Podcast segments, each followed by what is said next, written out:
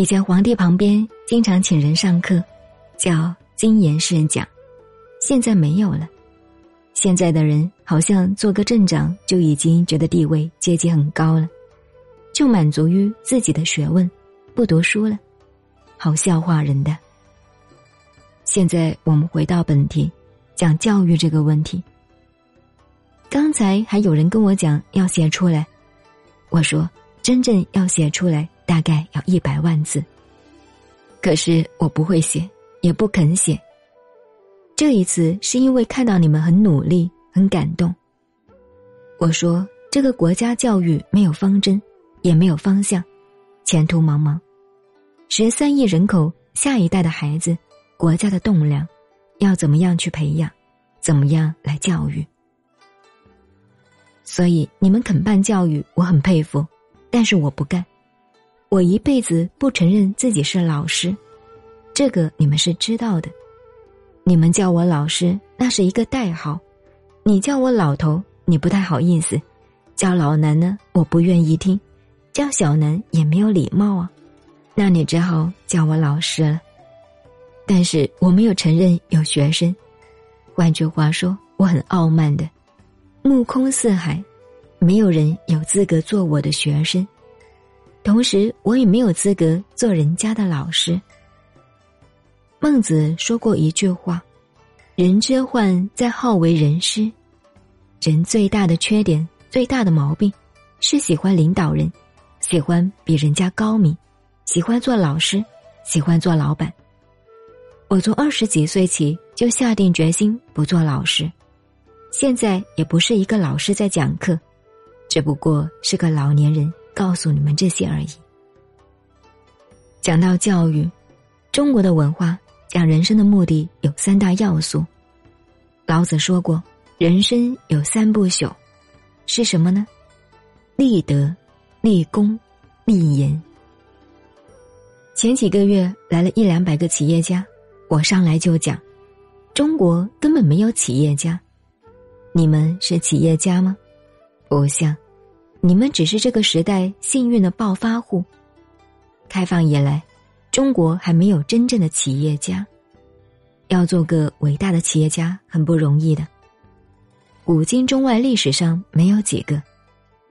做生意不是做事业，人生的事业是三个目标：第一，立德，千秋事业，流传万古。我们做不到。所以我说我不做人家的老师，没有功德。什么人有功德呢？老子、孔子、释迦牟尼、耶稣、穆罕默德，这些人可以说是立德了。第二，立功，做治世的帝王，真能称得上把天下治得太平了，才是立功。功德两个字是这样来的。中国还有一个真正立功立德的，也就是孔子很推崇的大禹。古书上讲尧舜的时候，我们整个国家地区有九年都泡在水里头，大水灾，浩浩淮山相邻，浩浩形容那个水大，淮山所有的高山都被水环抱住了，只有一个顶巅露在外面。相邻，高山变丘陵了。这种情况，古文用几个字就形容完了。如果写一篇白话文章，要多少个字啊？这样九年，大禹治水，把长江、扬子江很多的水，引到太湖、震泽这一边来，再到海里，所以这边有一个村庄叫震泽。我说。震属雷，雷很多，是雷区诶。刚才走在路上，我们几个人讲，怪不得今年天灾，正则这里只是打过两声雷。说到打雷，我岔开讲一下，站在峨眉山顶的雷洞坪看打雷，头上面是大太阳，脚下面是乌云，乌云里头那个闪电打雷。像水一样滚来滚去，到处都是，太漂亮了，太好看了。震泽这里的雷是地下打，轰，好像就在旁边打出来，很吓人的。我们读易经晓得震为雷，所以我说这里的雷会很大很多。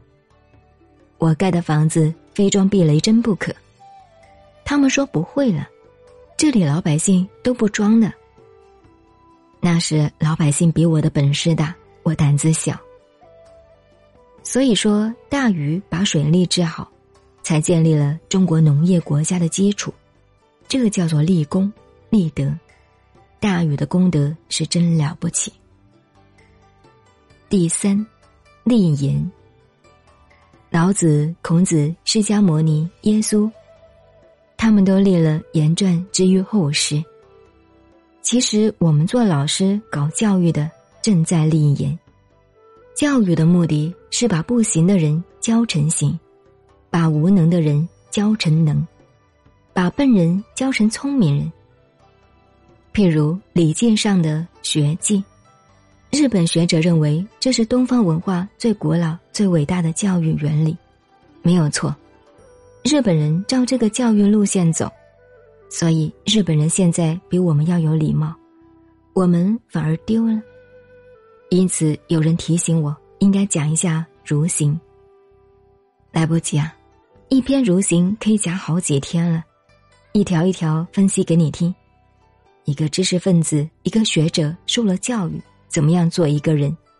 他有一个方向告诉你：真正的管理是管理自己，不是管理别人。